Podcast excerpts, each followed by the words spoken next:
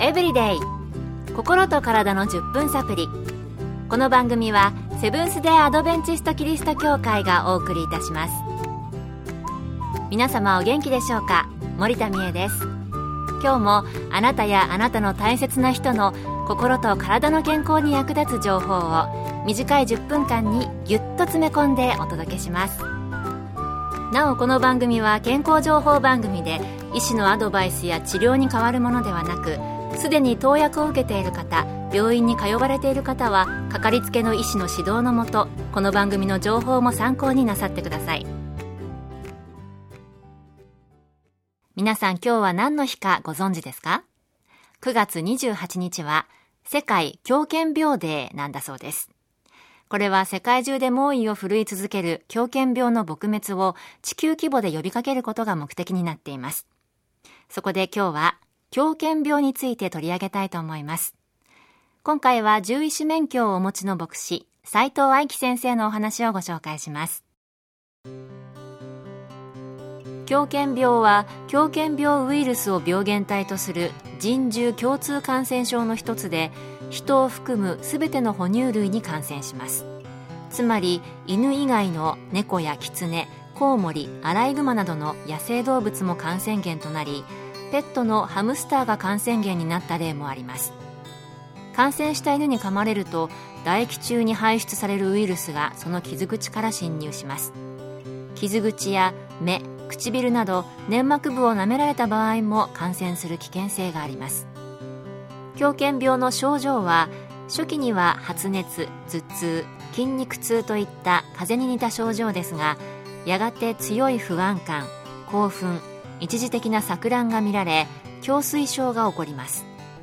これは水を飲むと首の筋肉が痙攣し強い痛みを感じるため水を極端に恐れるようになる症状です。また冷たい風でも同様に痙攣する強風症が見られます。その後麻痺運動失調全身痙攣が起こり呼吸障害などの症状を示して死亡します。感染した人から人への感染はありません。狂犬病って犬だけではなくて全ての哺乳類に感染するんですね。それでは狂犬病には効果的な治療法はあるのでしょうか？もし野良犬や野生動物などに噛まれた場合、どのように対処したらよいのでしょうか？斉藤先生のお話です。残念ながら狂犬病は致死率が最も高い病気の一つです。一旦発症すれば効果的な治療法はなく、ほぼ100%の方が亡くなります。2004年まではワクチン接種なしで回復した生存例は一例もなく、現在でも数例の回復例があるだけですしかし発症さえしなければ助かるわけですから感染した疑いがある場合は発症前にワクチンを連続接種して発症を抑えます。万一犬などの動物に噛まれた場合はウイルスが含まれる唾液を除くためまずすぐに傷口を石鹸と水でよく洗い流します。次に傷口を消毒液やエタノールで消毒します。狂犬病ウイルスは弱いウイルスなのでウイルスの大半はこれで死滅します。その後病院に行きワクチンを当日3日後7日後14日後30日後の5回。場合によっては90日後に6回目を接種します。狂犬病発症したらほぼ100%がなくなるということで恐ろしいですね。もしウイルスに感染した可能性がある場合は、よく洗って消毒をして、ワクチンで発症を抑えることが重要なんですね。健康エブリデイ。心と体の10分サプリ。この番組はセブンス・デ・アドベンチスト・キリスト教会がお送りしています。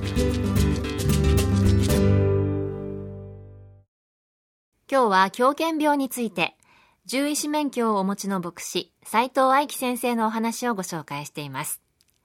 それでは、狂犬病にかかっている犬や動物などに見られる症状などはあるのでしょうか引き続き、斉藤先生のお話です。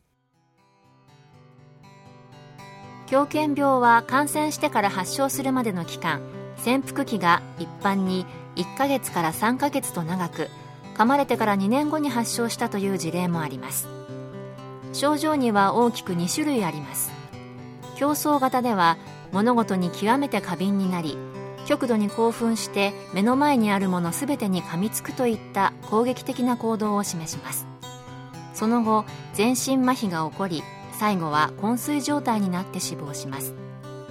もう一つは麻痺型で発病直後からずっと麻痺状態が続きます。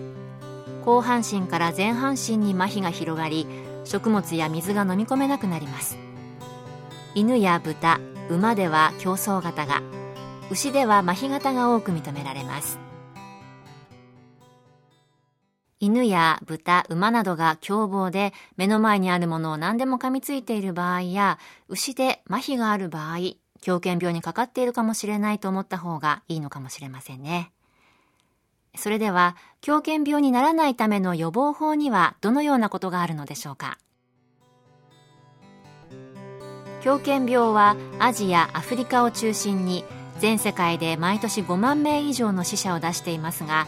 幸いにして現在日本は英国オーストラリアなどとともに数少ない狂犬病発生のない国です。海外で犬に噛まれ国後に発症した人の事例が1970年と2006年にありましたが国内で感染した例は1956年が最後で動物では1957年の猫の発生が最後です。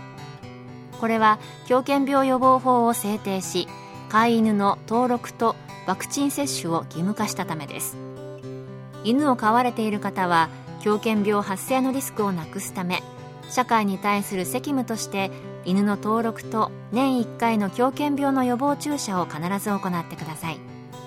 狂犬病の流行地域に渡航する人は動物との接触を避けることが重要で必要なら渡航前に予防接種を受けるのが良いでしょう日本で狂犬病のことはあまり聞かなくなりましたが、これは犬のワクチンが義務化されて、狂犬病の発生リスクが減ったからなんですね。これからも狂犬病が発生しないように、犬の登録と予防接種、守っていきたいですね。また外国に行かれる方は、むやみな動物との接触は避けた方が安全のようです。今日の健康エブリデイいかがでしたか？番組に対するあなたからのご感想やご希望のトピックなどをお待ちしていますさて最後に健康講座のお知らせです通信制の無料の健康講座ニュースタートをご希望の方にもれなくお送りいたします。ご希望の方はご住所お名前そして健康講座希望とご明記の上郵便番号241-8501セブンステアドベンチスト協会健康エブリデイの係郵便番号241-8501セブンステアドベンチスト協会健康エブリデイの係までお申し込みください。ウェブページからの受講も可能です。あなたのお申し込みをお待ちしています。健康エブリデイ心と体の10分サプリこの番組はセブンス・デ・アドベンチスト・キリスト教会がお送りいたしました。来週もあなたとお会いできることを楽しみにしています。それでは皆さん Have a nice day!